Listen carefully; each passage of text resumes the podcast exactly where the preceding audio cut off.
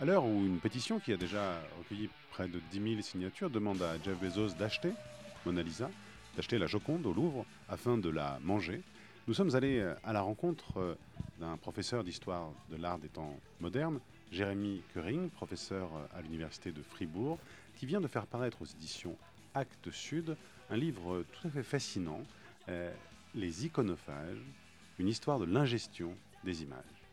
Paru chez Actes Sud en avril dernier, euh, Jérémy Kering va euh, tenter pour nous de déplier d'abord les enjeux de cette anecdote, de cette pétition, en nous expliquant ce que contient son, son livre, son livre consacré à cet acte particulier, et je le cite, Manger une image, l'accueillir en soi en la faisant passer, solide ou liquide, de la bouche à l'estomac, l'incorporer pour la loger dans le secret de ses entrailles, se faire, en un mot, iconophage, quelle bien étrange idée. Effectivement, quelle bien étrange idée. Et donc, c'est pour cela que cet euh, entretien riche, dense, nous permet de comprendre comment, depuis de très nombreux siècles, les hommes euh, mangent des images, euh, lèchent des statues, boivent de l'eau qui a été au contact de telle ou telle divinité ou de tel ou tel saint ou martyr. Nous allons comprendre avec lui l'image dans toutes ses dimensions de manière anthropologique. Et nous reviendrons également sur son travail consacré euh, à la Renaissance italienne, notamment euh, son travail autour euh, des décors du Palais ducal de Mantoue ou encore du Caravage, avec une forte inspiration des travaux de Philippe Descola ou de Daniel Arras. Nous l'écoutons. Allez, tout le monde à table. T'aurais envie de manger quoi exactement? Mon Dieu. Ceci est mon corps. Non, c'est sa photo. J'ai trouvé un goût de pomme. Et je mange ça pas de goût. C'est une image, monsieur. Les images, je sais m'amuser quand j'étais petit. Plus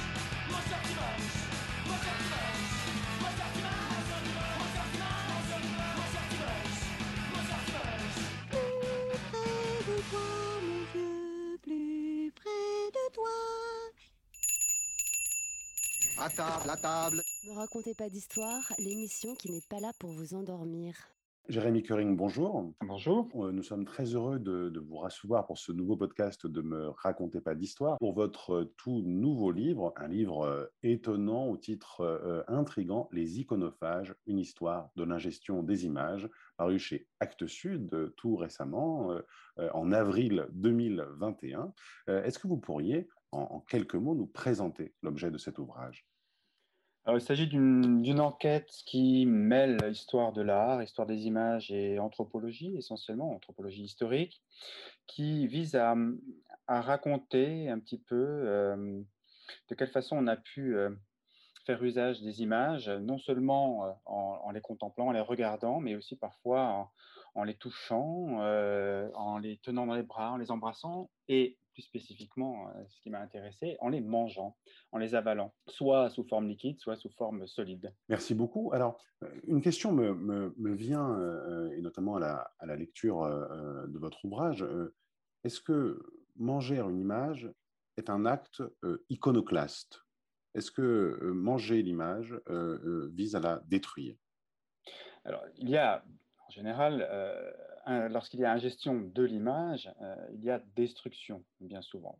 Bien que ce ne soit pas systématique, puisqu'on peut aussi manger une image euh, en plaçant au contact de celle-ci quelque chose qui va se charger en quelque sorte de sa, de sa vertu, de sa virtus, de sa puissance.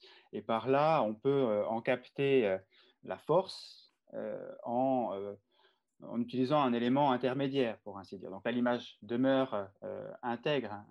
Il n'y a pas de destruction. Mais euh, au sens littéral du terme, euh, si on pense à, l'expression donc manger une image, effectivement, l'image est destinée à, disparaître dans le corps hein, de celui qui en fait, qui en fait usage, qui, qui l'ingère.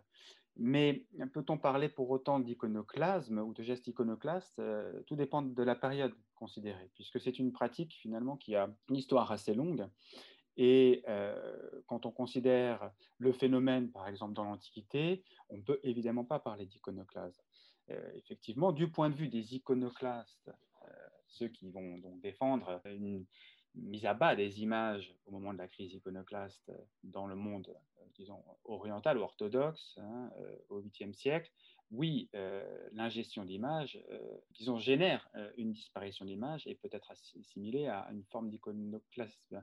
Mais là, celui qui ingère l'image, en quelque sorte, serait l'artifice des, des, iconoclastes. Donc, il rejoindrait, pour ainsi dire, le point de vue de l'iconoclasme.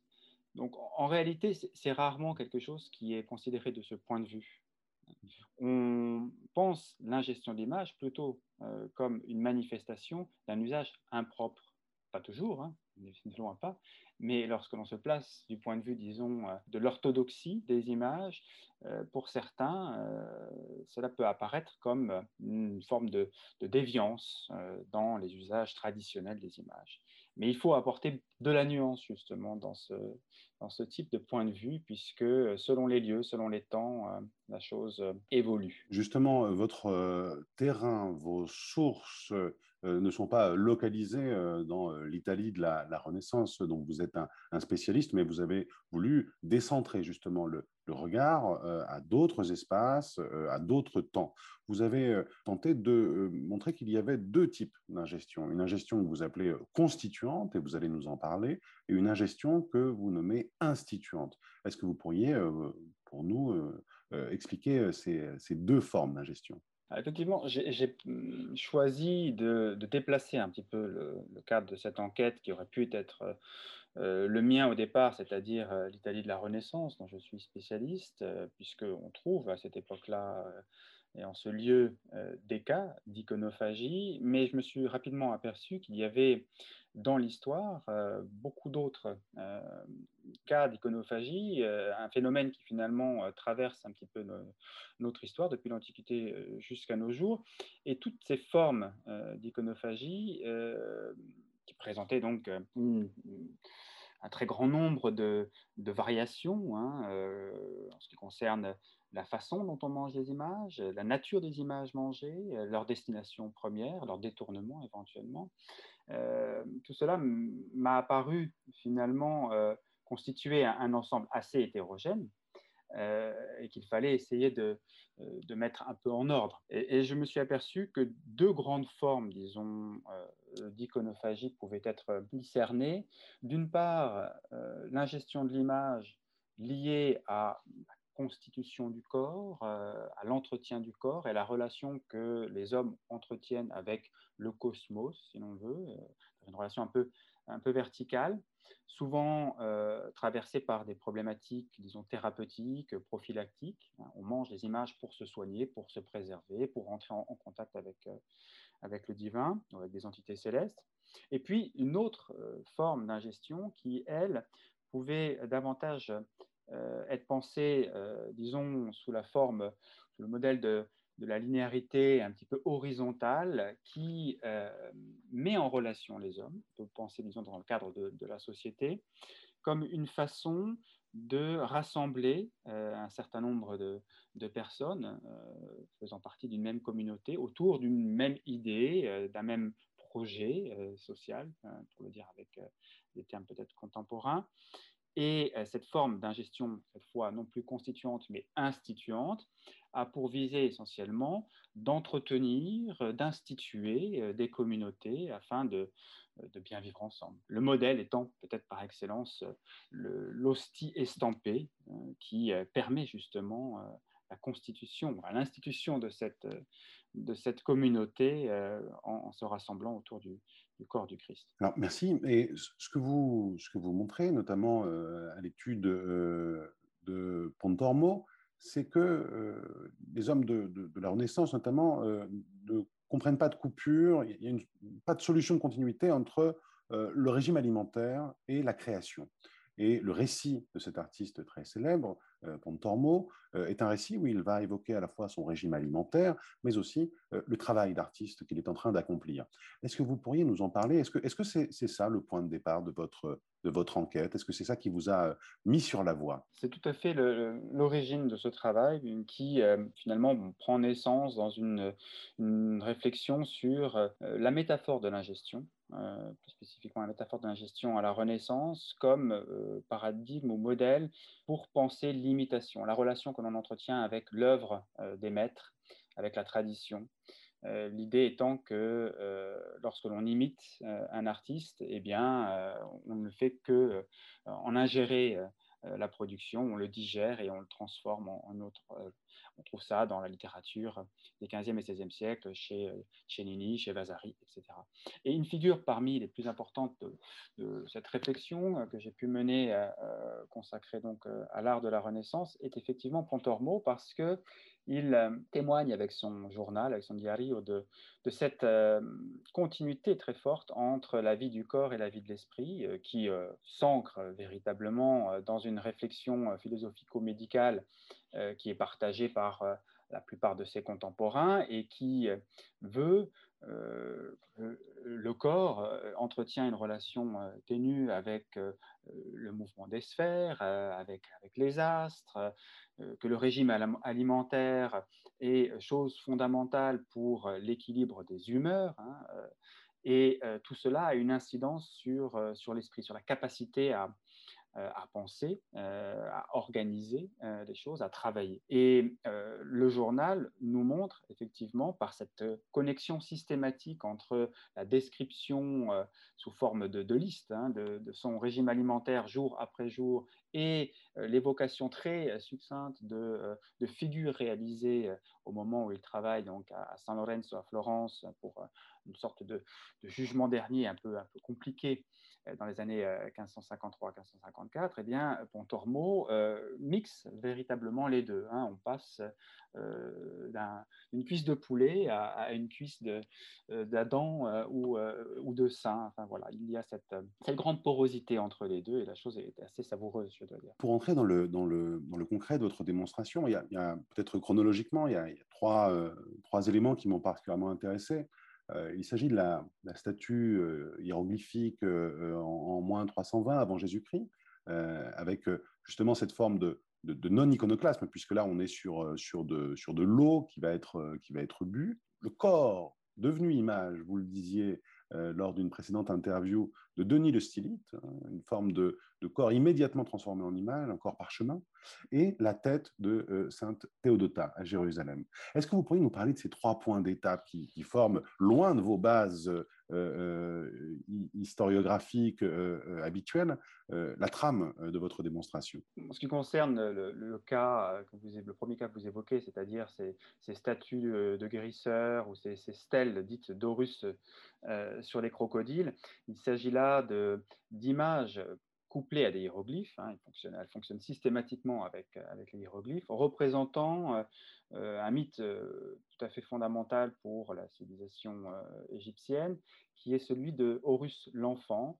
Horus enfant sauvé par, par Thoth d'un poison euh, lié à une piqûre de scorpion, euh, protégé des animaux euh, sauvages, hein, du lion bien sûr, et en particulier de ces attaques répétées de Seth, pour ainsi dire, hein, qui est un dieu opposé au dieu magicien Thoth.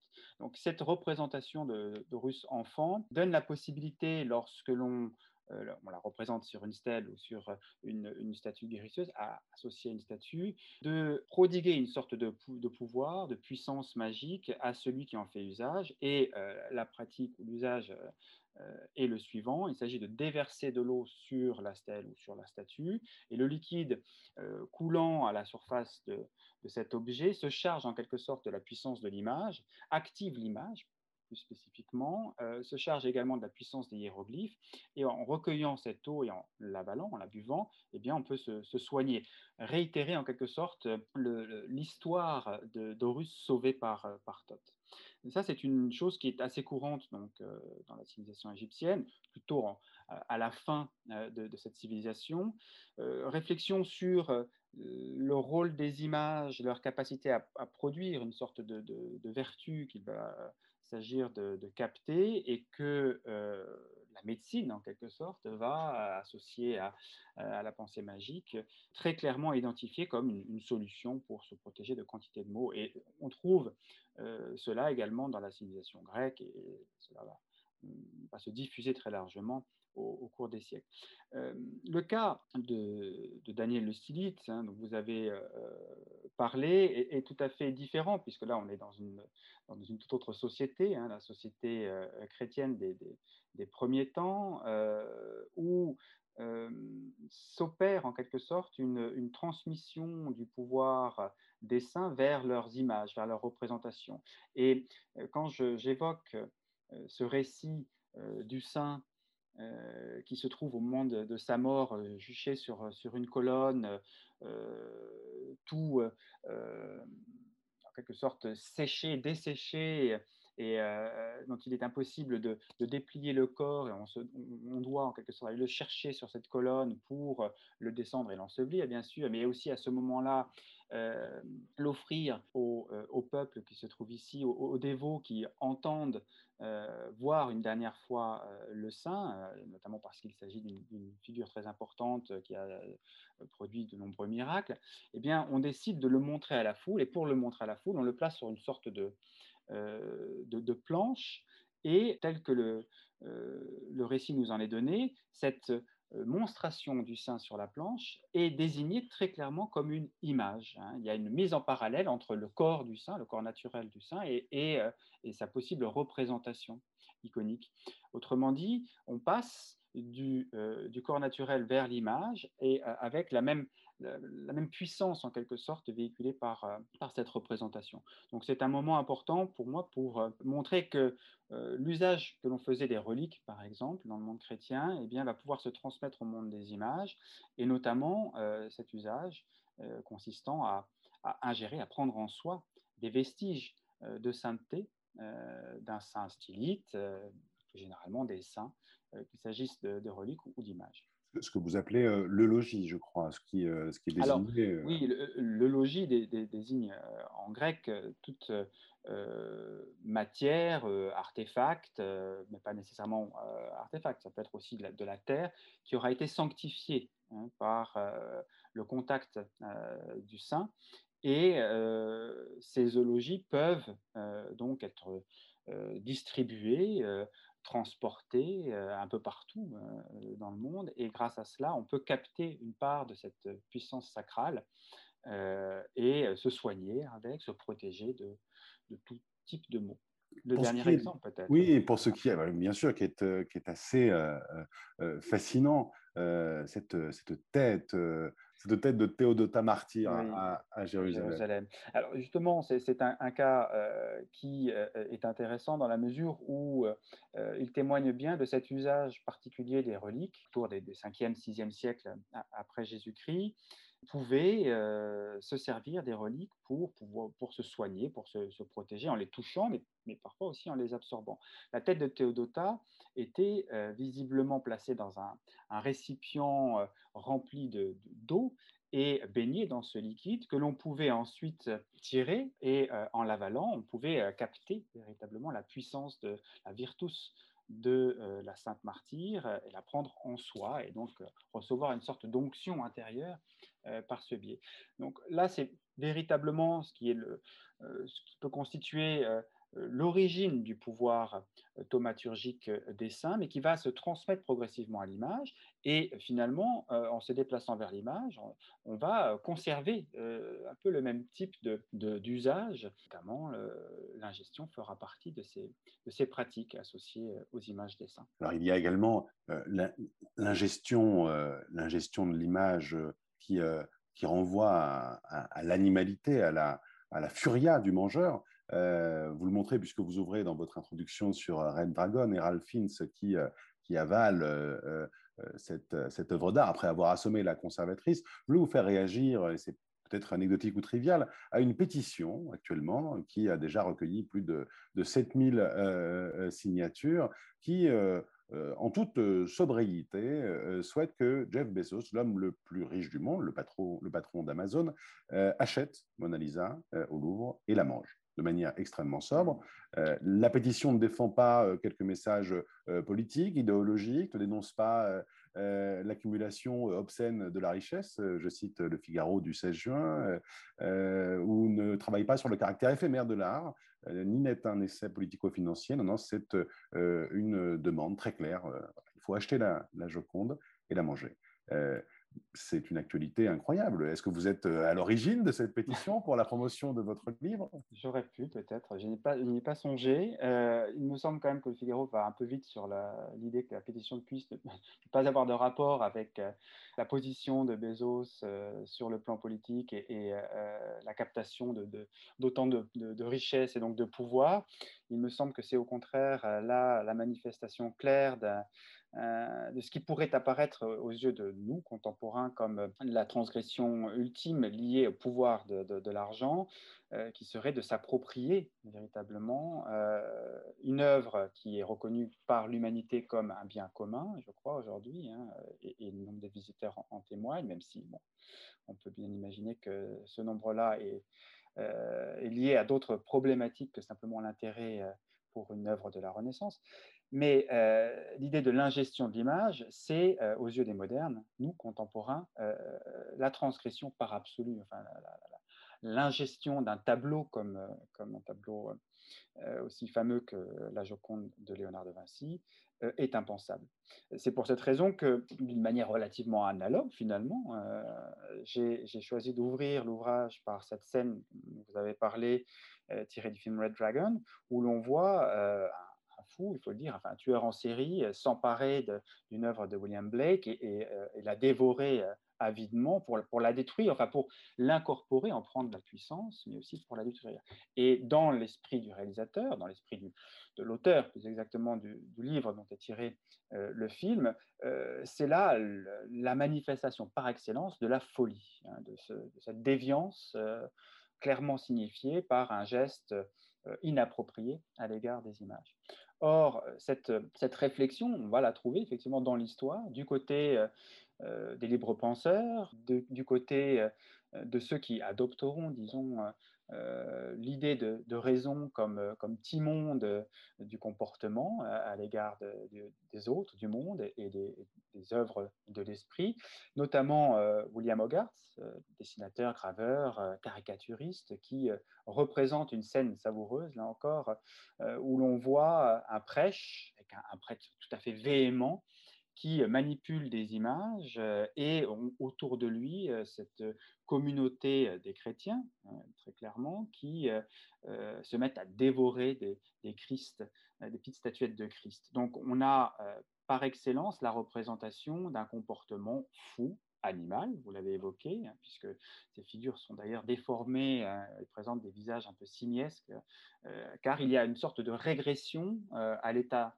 disons, antérieur à celui d'homme dans l'échelle de, la nature, hein, l'état animal, qui rend compte de cette absence de raison, cette absence d'usage de, l'intellect, qui permettrait normalement de faire le départ entre les choses que l'on peut manger et celles qu'on ne peut pas manger. évidemment, euh, une représentation de Dieu n'est pas euh, mangeable a priori. Vous êtes tributaire dans votre travail des travaux de Philippe Descola, et d'ailleurs vous en donnez une longue citation, puisque l'image est pour vous, et vous le citez, je cite moi-même, tout objet matériel investi de façon ostensible d'une agence socialement définie suite à une action de façonnage, d'aménagement, d'ornementation ou de mise en situation visant à lui donner un potentiel d'évocation iconique d'un prototype réel ou imaginaire qu'il dénote de façon indiciel. Euh, vous euh, avez donc travaillé euh, de manière extrêmement extensive hein, cette définition même de l'image.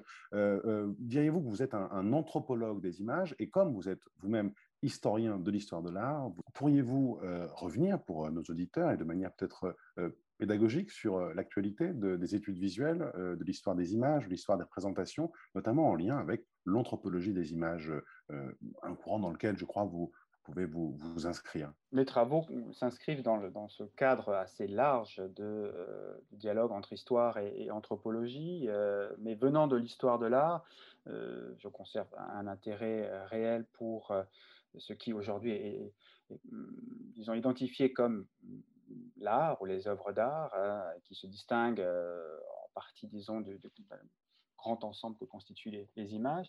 Néanmoins, ce qui m'importe, c'est de, voir de quelle façon les images, qu'elles soient, qu'elles appartiennent, disons, au régime de l'art ou au régime plus général des images, entretiennent avec la société dont elles sont le, fruit, des rapports, de quelle façon elles sont traversées par des problématiques culturelles, religieuses, philosophiques, littéraires, etc. Donc là, cette, ce positionnement est évidemment à rapprocher de, de travaux qui précèdent de, loin. Hein, mon ouvrage sur les iconophages et qui, ont, qui m'ont autorisé en quelque sorte à, entreprendre pareille enquête, comme les travaux de, Jean-Claude Schmitt, de Georges Duberman, les travaux bien évidemment de, Philippe Descola du côté de, l'anthropologie.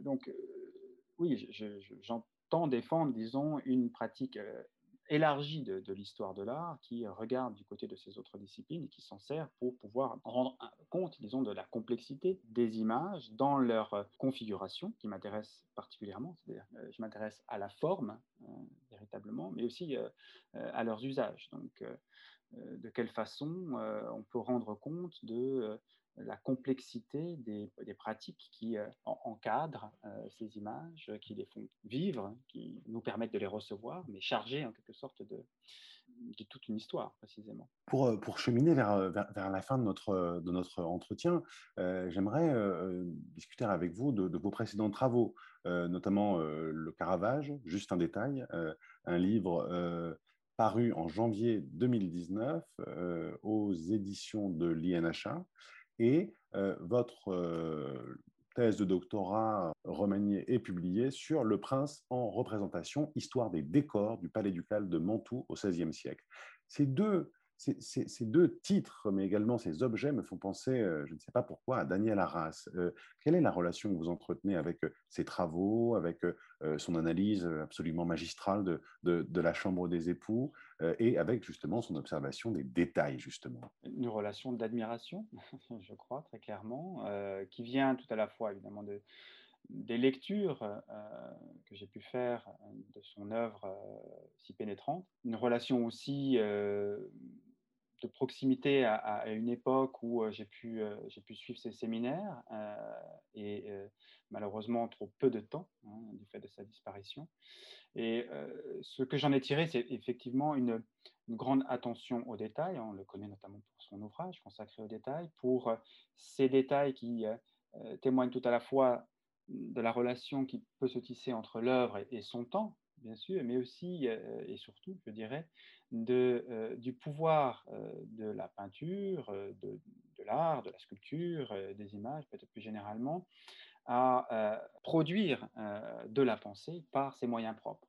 Autrement dit, par des moyens visuels, par une sorte d'intrigue, une mise en intrigue de la configuration plastique, visuelle, mais aussi de la figuration elle-même.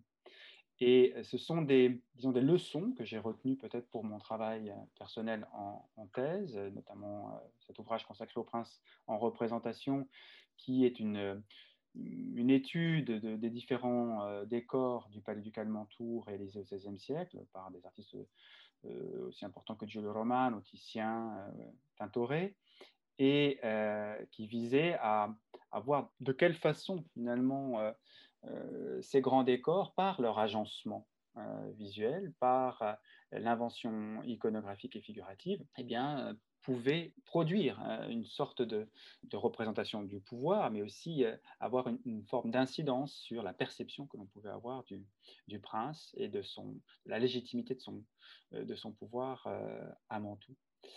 Par ailleurs, si je songe au petit ouvrage dont vous avez parlé, Caravage, juste un détail, là, évidemment, la relation à Arras est, très forte du fait de cette inscription de cette étude dans une réflexion sur un détail précisément, et sur un détail qui est éminemment ambivalent. Donc le livre est surtout une réflexion sur l'ambivalence des images, disons le positionnement théorique que l'on se doit d'adopter à l'égard de, cette ambivalence, de cette ambiguïté. Pour finir, une dernière question. Vous avez un, chapitre dans, Le Prince en présentation qui s'intitule la, la, force des vertus. Et vous avez une réflexion sur euh, le bon gouvernement et ses effets. Et donc, évidemment, euh, moi qui ne suis pas historien de l'art, mais qui suis euh, historien, ça m'a fait penser à une controverse qui, qui s'est tenue il, la décennie précédente, non, même dans les années 2000, hein, entre Quentin Skinner, avec la publication, la republication de l'artiste en philosophe politique, Ambrogio Lorenzetti, Le bon gouvernement, et le livre de Patrick Boucheron, Conjurer la peur, essai sur la force politique des images, Sienne 1338 vous qui êtes un spécialiste de ces questions, de l'Italie euh, euh, de la Renaissance, euh, vous qui avez travaillé justement sur le bon gouvernement à l'étude des, corps du Palais ducal de Mantoue, j'aimerais, pour conclure, peut-être vous entendre sur cette controverse et la lecture que l'on peut en faire. Alors, la, réflexion que, je pourrais peut-être euh, apporter sur cette, euh, opposition assez, assez, nette entre deux écoles, hein, deux manières de faire l'histoire, euh, me porterait, disons, vers la lecture que, fait Boucheron de, ce grand décor, davantage que celle proposée par Skinner, au sens où ce qui me semble fondamental hein, à considérer lorsque l'on regarde ces décors, c'est précisément la façon dont ils sont configurés et, la place qu'occupe la représentation, hein, la configuration visuelle, la manière dont sont représentées les différentes figures qui composent cette, ce portrait idéal du, gouvernement euh, siennois, autant que les idées qu'elles sont euh, censées véhiculer. La configuration plastique, c'est peut-être euh, là l'historien de l'art qui, qui, parle, bien sûr, me semble aussi importante, si ce n'est plus importante encore, que les textes ou les idées qui, qui servent de fondement euh, au déploiement politique qui traverse ce, décor. En ce sens, euh, je rejoins peut-être là encore euh, ce qui était évoqué précédemment à propos de Daniel Arras, c'est un regard rapproché hein, qu'il est nécessaire d'adopter pour bien analyser ce type de décor et de montrer que très clairement l'image a sa part dans la production des idées hein, et qu'elle n'est pas l'illustration, du moins au sens moderne du terme, hein, euh, comme le transfert peut-être appauvri euh, du monde des idées euh, au monde de, l'image, mais plus exactement ce qui va apporter du lustre à, des idées, comme l'a bien démontré Daniel Arras à propos de, la Chambre des époux. Hein. Ce, grand décor a une incidence très claire sur la perception que l'on peut avoir du gouvernement par ses moyens propres encore, hein, par euh, la façon dont elle présente euh, à nouveau l'idée euh, du bon gouvernement. Alors, je vous remercie beaucoup. Et peut-être pour conclure, pourriez-vous conseiller un, livre lu récemment ou pas, d'histoire de l'art ou pas, à nos auditeurs et à nos auditrices? Alors, un livre, oui, j'en ai un sous les, yeux, qui est un ouvrage de Ulrich Pfisterer, Kunstgeburten, qui est un très bel ouvrage consacré à la relation entre art, créativité, amour, érotisme, et où euh, l'histoire de l'art de la Renaissance est, pensée euh, à travers euh, ce paradigme de la procréation, de l'engendrement voilà, un, ouvrage tout à fait. Je vous remercie beaucoup. Donc, on, rappelle, Jérémy Kering, le titre de votre dernier ouvrage, Les iconophages, une histoire de l'ingestion des images, paru chez Actes Sud en avril 2021. Donc, se procurer toute urgence, notamment pour une lecture de vacances et à emmener sur, sur la plage. Merci beaucoup. Merci à vous.